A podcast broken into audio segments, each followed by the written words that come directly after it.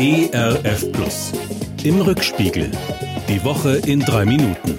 Mit Christoph Zehentner. Na, das ist ja vielleicht eine Woche. Die Eintracht feiert ihren Sieg in der Europa League bis zum Umfallen. Alle Nicht-Frankfurter gratulieren. Ich erledige das lächelnd mit einem Satz aus dem Buch Jesus Sirach. Zitat, Drei Dinge gefallen mir, die dem Herrn und den Menschen wohlgefallen. Brüderliche Eintracht, Liebe zum Nächsten und, wenn Frau und Mann gut miteinander umgehen. Auch die Christdemokraten haben in diesen Tagen viel Grund zum Feiern. Triumphieren konnten sie schon letzte Woche in Schleswig-Holstein, diese Woche in Nordrhein-Westfalen bei der kleinen Bundestagswahl im bevölkerungsreichsten deutschen Bundesland. Die Ministerpräsidenten Daniel Günther und Hendrik Wüst haben als Persönlichkeiten überzeugt. Wählerinnen und Wähler watschen SPD und FDP sowie den Ampelkanzler Olaf Scholz gründlich ab. Die Weichen stehen wohl künftig in Richtung Schwarz-Grün. Erfreulich für mich, dass die Parteien von rechts wie von links außen immer weiter federn lassen müssen. Erschreckend aber, dass in NRW gerade mal 55,5 Prozent aller Wahlberechtigten ihre Stimme abgegeben haben. Mir ist es schleierhaft, dass man in solch bewegten Zeiten nicht von seinem Wahlrecht Gebrauch macht. Finnland und Schweden treffen in dieser Woche weitreichende Entscheidungen. Die finnische Ministerpräsidentin Sanna Marin und ihre schwedische Kollegin Magdalena Andersson suchen Anschluss ans Verteidigungsbündnis NATO.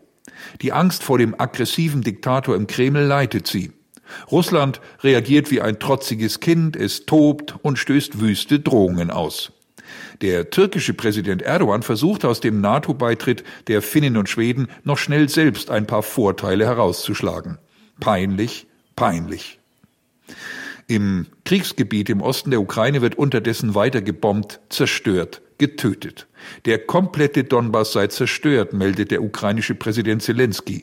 Ich kann und ich will mich nicht gewöhnen an diese schrecklichen Bilder, die grenzenlose Zerstörung und brutale Menschenverachtung dokumentieren. Putin, seine Generäle und seine Truppen scheinen jeglichen Respekt verloren zu haben vor dem menschlichen Leben. Jetzt prüfen mehrere Dutzend Ermittler des Staatsgerichtshofs der EU, ob Russland Kriegsverbrechen begangen hat. Sie werden eine Menge Arbeit bekommen, fürchte ich. Tragisch.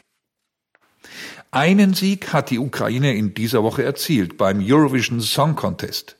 Die schrill gekleideten Typen vom ukrainischen Kalush Orchestra liefern eine groovige Mischung aus Folklore, Tradition, Hip-Hop und Breakdance.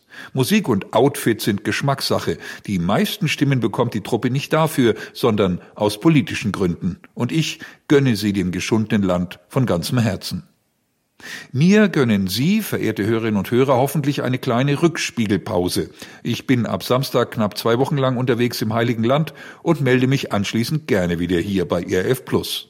Ein Wochenende mit Momenten voller Shalom und mit ein paar kleineren oder größeren Erfolgen. Das wünsche ich Ihnen und mir, Ihr Christoph Sientner. Im Rückspiegel.